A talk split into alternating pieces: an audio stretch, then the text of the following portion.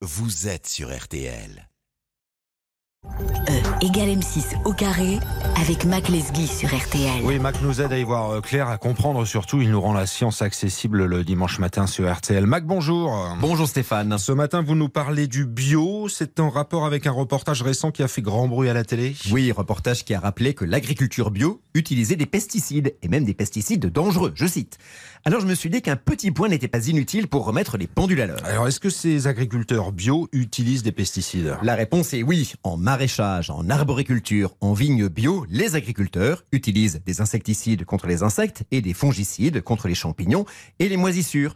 Ces produits sont soit d'origine naturelle, comme le soufre, le pyrètre, l'azadirachtine ou le spinosade, soit synthétisés, c'est-à-dire obtenus par une réaction chimique, comme le sulfate de cuivre, qui, mélangé à la chaux, donne la célèbre bouillie bordelaise.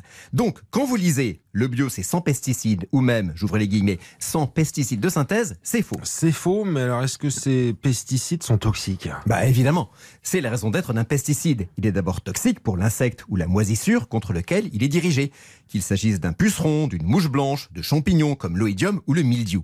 Mais au-delà de l'espèce qu'ils ciblent, ils sont également toxiques pour d'autres êtres vivants du milieu.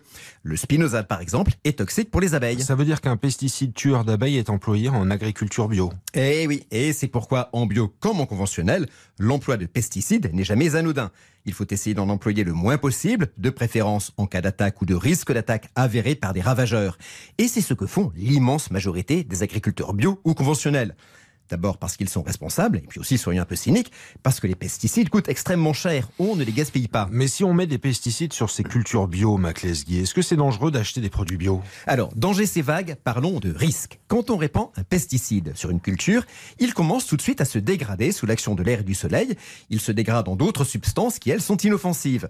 Au bout de quelques jours, ce sont des délais qu'on connaît bien, il ne reste qu'une infime quantité du pesticide. C'est pour cela qu'il y a toujours un délai réglementaire entre épandage de pesticides et récolte. Donc on utilise bien des pesticides en bio Comme en conventionnel. et c'est sans risque pour les consommateurs? Oui. Alors, certains aimeraient bien vous faire croire le contraire. Mais en bio, comme en conventionnel, il ne reste plus de pesticides ou seulement d'infimes quantités de pesticides dans les produits quand vous les achetez.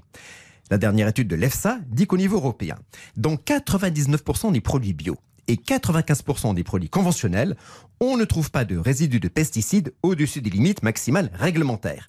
Et pour la santé, les uns valent les autres.